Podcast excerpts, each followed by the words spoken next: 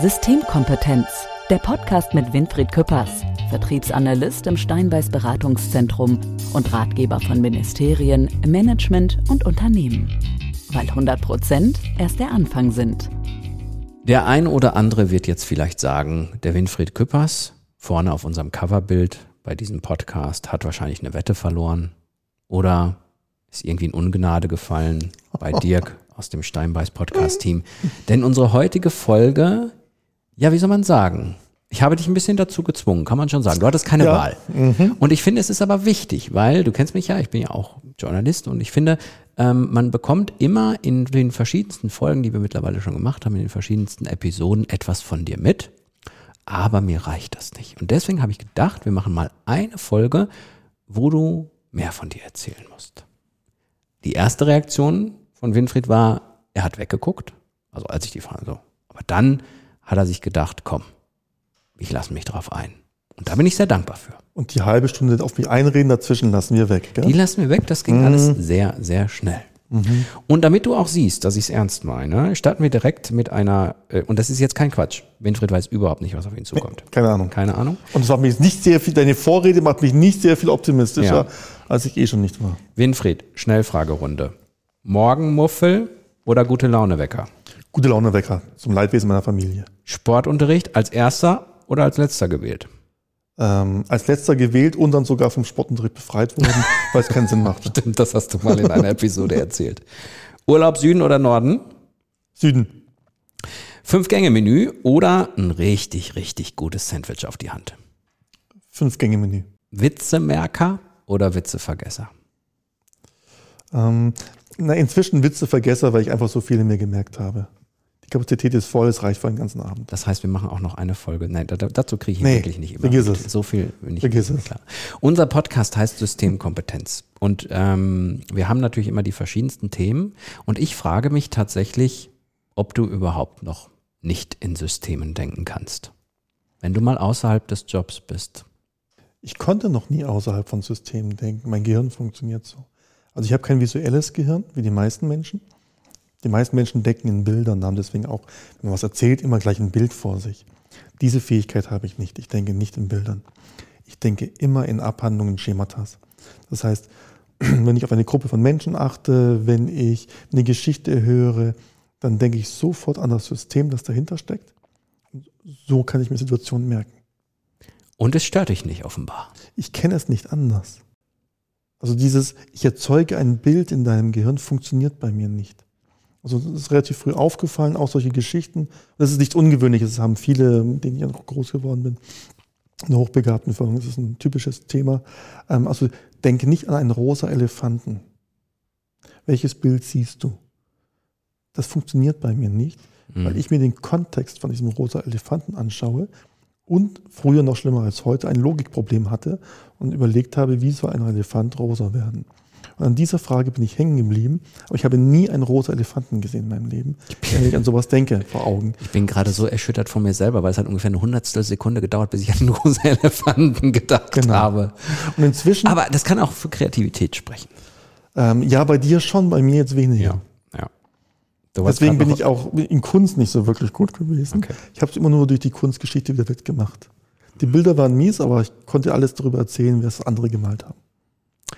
Ich hab, du hast ja auch in einer Folge schon mal über diese hochbegabten Förderung äh, geredet. Mich würde ja mal interessieren, ähm, du warst natürlich dann auch mit Gleichgesinnten da unterwegs. Hat man immer das Bedürfnis gehabt, davon der Beste zu sein? Ja. Also tut mir leid, das ist bei mir extrem ausgeprägt. Ähm, ähm, ja. also das hat sich auch etwas verlagert in den letzten Jahrzehnten, hoffe ich, aber das, weg ist es immer noch nicht. Das kommt ja auch mit, mit, mit der Lebenserfahrung. Ja, ich, ne? nur, nur bedingt. Also wenn ich mit meiner Tochter die Treppe hochgehe, erwische ich mich sehr oft, dass ich trotzdem noch sage Erster. Ah.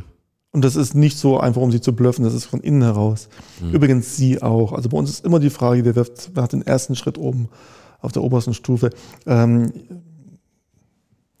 Gewinnen war schon immer wichtig. Und jetzt, und, und jetzt kommt natürlich wieder unser äh, Subtitle von unserem Podcast ins Spiel, ne? weil 100 Prozent erst der Anfang sind. Das passt, passt ja. Also man muss dazu sagen, wir haben sehr früh uns einen Titel für diesen Podcast überlegt. Wir haben auch sehr früh gedacht, welchen Untertitel nehmen wir.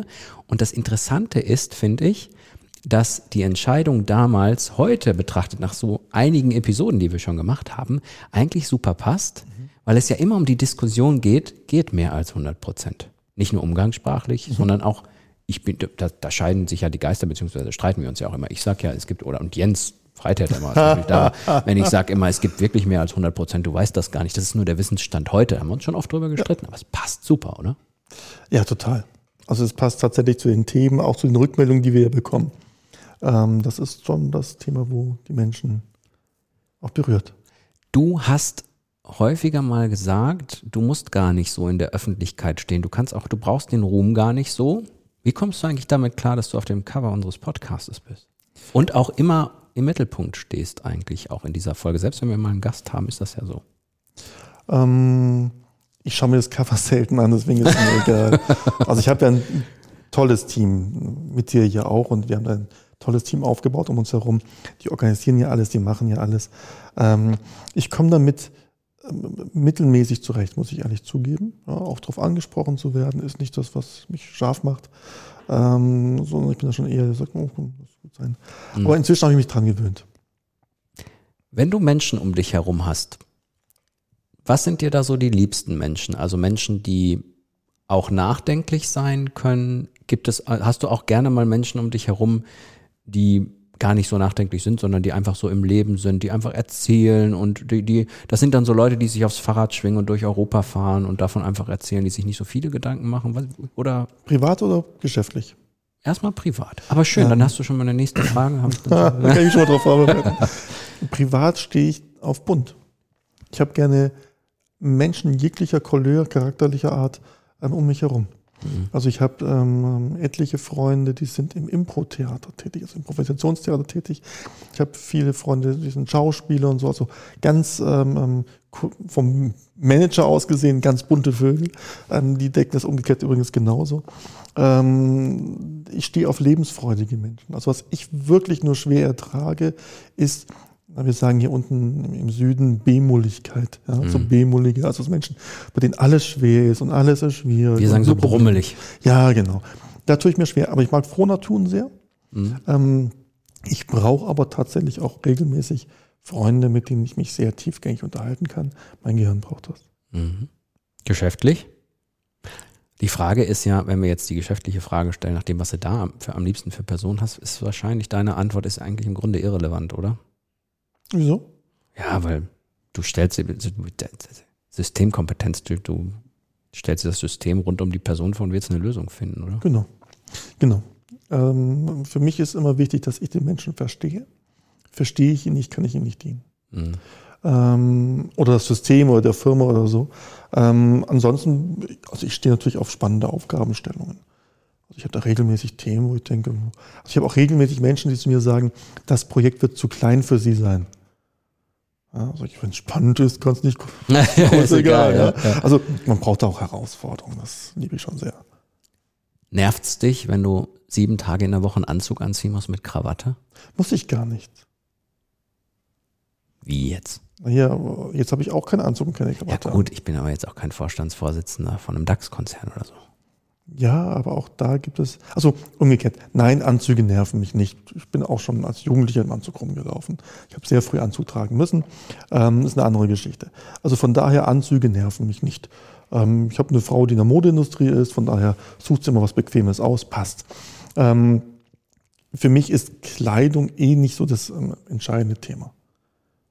Also ich identifiziere mich jetzt nicht über Anzug und über Jeans oder sowas. Ähm, ich finde immer, Kleidung muss zum Anlass entsprechend passen. Und ich habe überhaupt kein Problem, wenn ich ein Barbecue habe und es kommen Vorstandsvorsitzende in der kurzen Hose rumzulaufen, habe ich kein Problem. Ja, es kommt auf die Beine an, ne, so ein bisschen. Ja gut, wenn ich natürlich neben dir stehe, verliere ich wieder. Das ist mir schon klar ja, mit dir Moment, als, äh, äh, als nee, ausgebildeter nee, Sportler. Nee, nee, ich habe ich hab in der, in der, bei meinem Sportwissenschaftsstudium musste ich Gymnastiktanz machen und die, die Dame, die Dozentin, die das gemacht hat, die hat äh, tatsächlich zu mir gesagt, sie haben die schönsten und dünnsten weißen Männerbeine, die ich je gesehen habe. Und oftmals fällt mir dann sofort der Witz ein, dass jemand zu mir sagt, na, mit dem Storch gepokert und die Beine gewonnen. So. Und ich dachte, für mich wird es peinlich nee, heute. Ist, nee, nee, nee, das ist dann eher mein, meine Art. Ich bin ja auch Podcast-Berater, ich bin Journalist und ich, mein Job ist es, während ich zuhöre und während ich rede, genau auf meine Formulierungen zu achten und genau darauf zu achten, das ist so ein bisschen jobbedingt, ne, mhm. weil man dann wenig schneiden muss und aber auch immer natürlich das so sagen muss, dass es erstens nicht falsch verstanden werden kann, dass man es nicht in irgendeine Ecke schieben kann und solche Dinge.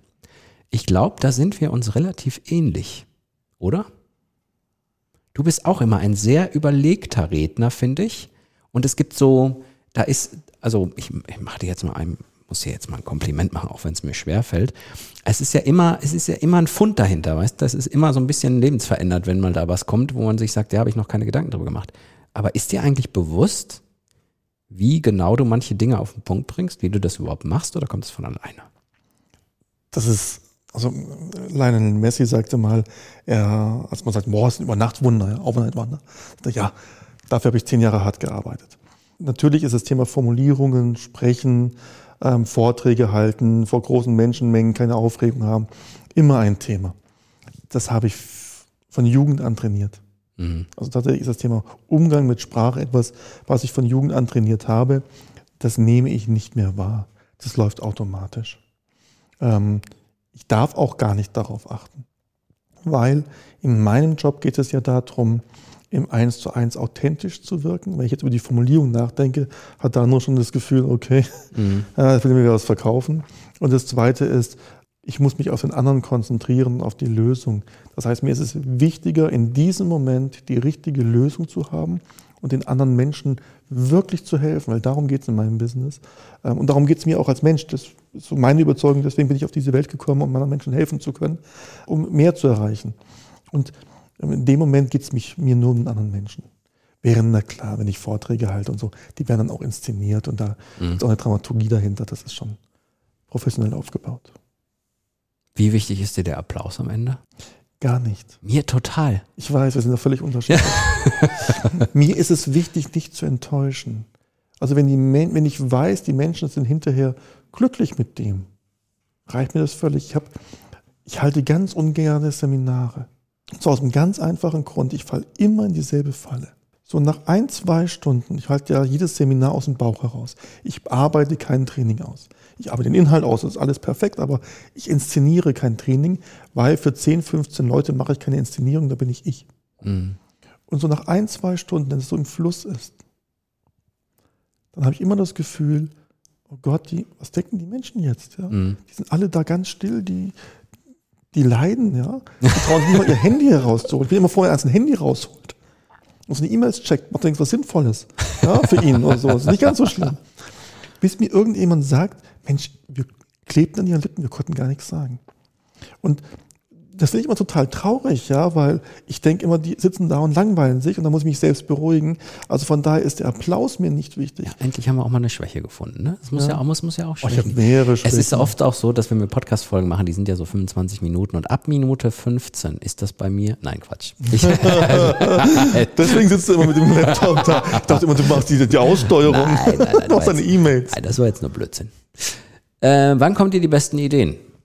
Drei Situationen tatsächlich beim Aufstehen. Morgens soll doch auch die Kreativität am größten sein, ne? Ist das ja, so? mein Gehirn ist frei, genau. Mhm. Ja. Also ich, über Nacht bist du ja entspannt. Mhm. Ist das Gehirn aufgeräumt worden über die Nacht, deswegen liegen wir ja so lange im Bett. Mhm. Ähm, der Körper braucht nicht lange, um sich zu erholen. Zwei, drei Stunden reichen da völlig. Bei mir wahrscheinlich 30 Minuten, ich bewege mich ja kaum. Ähm, da liegen auch keine Hilfe mehr, ja, weißt du. Ja. Aber ähm, bei Sportlern wie du, ja, zwei, drei Stunden. Und der Rest brauchen wir unseren Geist aufzuräumen, also gleich früh morgens. Das zweite, wenn ich im 1 zu 1 bin.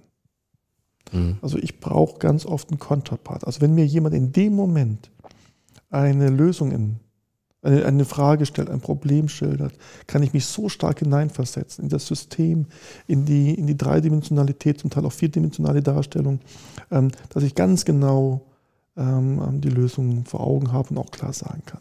Und das dritte tatsächlich bei der Meditation. Also die, die besten Ideen, ähm, wenn ich also wirklich meine Länge in die, Dimension, in die Meditation gehe und in der Anbindung bin, dann bekomme ich unwahrscheinlich gute Ideen. Ähm, auch Sachen, die sich auf einmal bewähren und die vorher noch nicht funktioniert haben. Das funktioniert da am besten. Du hast ganz am Anfang gesagt, Urlaub Süden. Mhm. Ich möchte ein kurzes Bild. Ach, warte mal, du kannst ja keine Bilder nachvollziehen. Mhm. Ja, ich versuch's trotzdem. Winfried Küppers sitzt entweder ganz unten in Italien am Stiefel Richtung Süden oder gehen wir sogar irgendwie nach Amerika und in Kies mit Blick auf Kuba. Weiß ich gar nicht, ob man so weit gucken kann. Du bist 87 Jahre alt. Du sitzt da. Welche Gedanken gehen dir in dem Moment durch den Kopf? Was würdest du dir wünschen? Welche Gedanken dir da durch den Kopf gehen? Also ich gehe nicht davon aus, 87 zu werden, ähm, aber das ist ein anderes Thema. Ähm, also was ich mir wünsche, ist, dass meine Frau an meiner Seite ist tatsächlich. Ähm, wenn ich da alleine sitzen muss, wäre ich traurig. Die hat eine höhere Lebenserwartung, die wird da auf jeden Fall sitzen. Genau, das ist auch unser Plan. Also unser Plan ist schon, dass wir auch, also wir reisen gerne.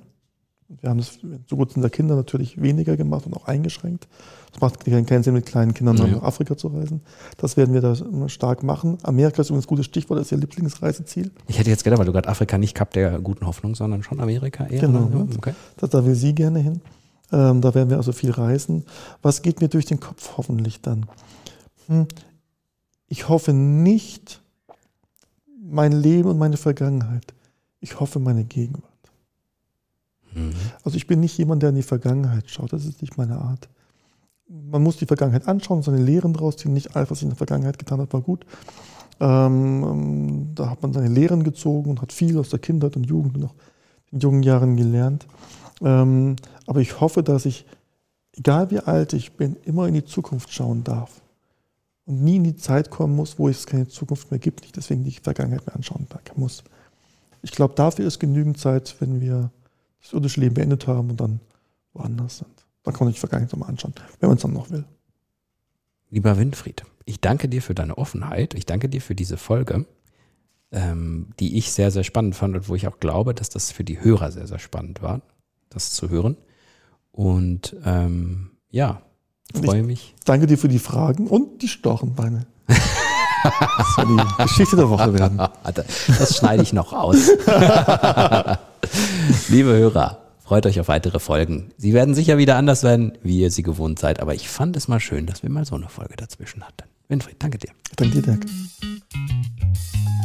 Systemkompetenz, der Podcast mit Winfried Küppers, Experte in Wissenschaft, Wirtschaft und Politik. Weil 100 Prozent erst der Anfang sind.